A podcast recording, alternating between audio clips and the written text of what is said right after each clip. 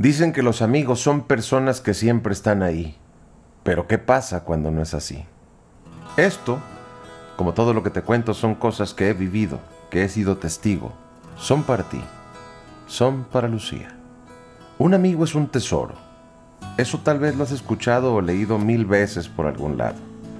Un amigo es un tesoro. Cuídalo. Pero ¿te has puesto a pensar si realmente lo hacemos? Vivo en un mundo donde ahora la mayoría de la gente encuentra algo satisfactorio en hacerse la víctima por nada, en ofenderse sin razón, en enojarse a la primera, a la ligera. Vivo en un mundo donde veo cada vez a personas más solitarias, donde no veo lazos, donde no veo amigos.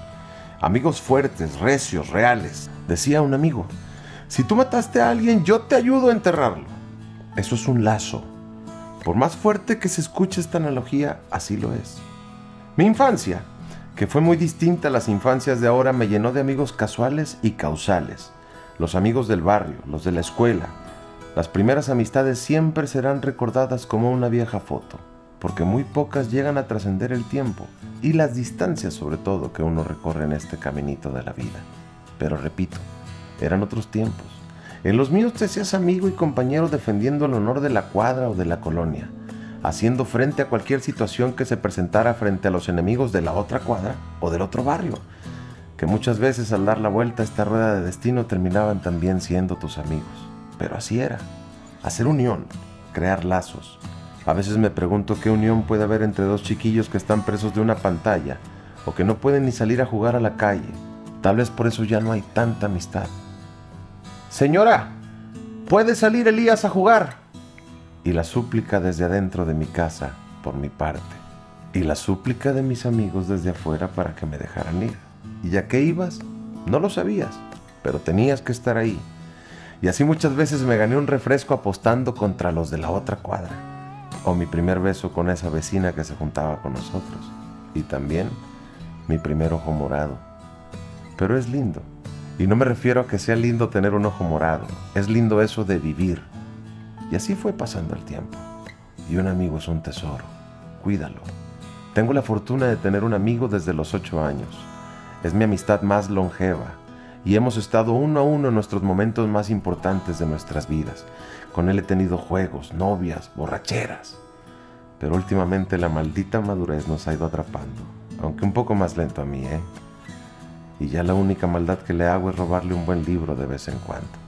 La amistad se resume en muchas frases bonitas como esta del tesoro que ya dije un par de veces. Eso de que los amigos se conocen en la cárcel y en la cama es cierto, y a mí me han sacado de la cárcel amigos después de caer ahí por borracho, y por fortuna, aún no he caído en cama. Siempre recuerdo a mis amigos, trato de echarles una llamada de vez en cuando, y tal vez por eso me consideran buen amigo, y a veces siento, la verdad, que no lo merezco tanto. Pero tal vez sí es cierto eso de que soy buen amigo es por dos razones muy claves en mi vida. La primera es que al no tener un lazo muy fuerte en mi familia, mis amigos siempre fueron mi familia. Unos eran como mi padre porque he tenido amigos mucho más grandes que yo en edad. Para otros yo era su hermano mayor o ellos el mío. Y más allá de todo hemos sido cómplices y compadres. Es más, hasta una canción les hice a mis compadres. Así como me sacaron una noche de la cárcel, otros me han ayudado cuando no tenía trabajo. Me han invitado un trago. Y por qué no decirlo, un taco también. Y eso, eso se agradece. Amigos que creyeron en mí y apostaron por mí en algo. Amigos que me abrazaron en mi dolor más profundo. Eso es la amistad, un tesoro. La segunda razón por la que yo trato de ser un buen amigo es que un día yo no lo fui y traicioné. Por un error de adolescente tal vez, pero perdí a un amigo. Le fallé a mi amigo y me dolió perderlo y aprendí dos cosas. La primera es que desde ese momento supe que cualquier persona que está en tu vida en algún momento te puede fallar. Porque si yo, que me juraba amigo de alguien, fallé, ¿por qué no habría alguien de fallarme a mí? Y juro que desde entonces trato de ser lo más leal que se pueda. Y sin empacho puedo decirte que soy un perro como amigo.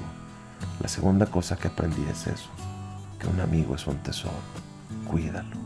Dicen que los amigos se cuentan con la palma de la mano y hasta te sobran dedos. yo digo que no. Esa frase la dijo tal vez alguien que no sabía ser amigo. Y no es que esté en contra de Aristóteles, pero cada quien decide su capacidad de amar en lo fraterno. La cosa es que aunque me duele aceptarlo, los amigos sí se van. Y duele porque la vida cambia.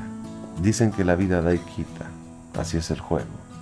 Los amigos se van sin querer o queriendo, por azares o por elección, por momentos o para siempre. Por eso aprovecha cada momento, dale un mensaje, márcale, hazle una broma, recuerden algo y digan salud como si fuera la última vez. Sobre la amistad, solo te puedo decir que siempre a un amigo le hables con la verdad y siempre siempre da lo mejor, que siempre te sepan como un buen amigo, porque un buen amigo es un tesoro. Cuídalo.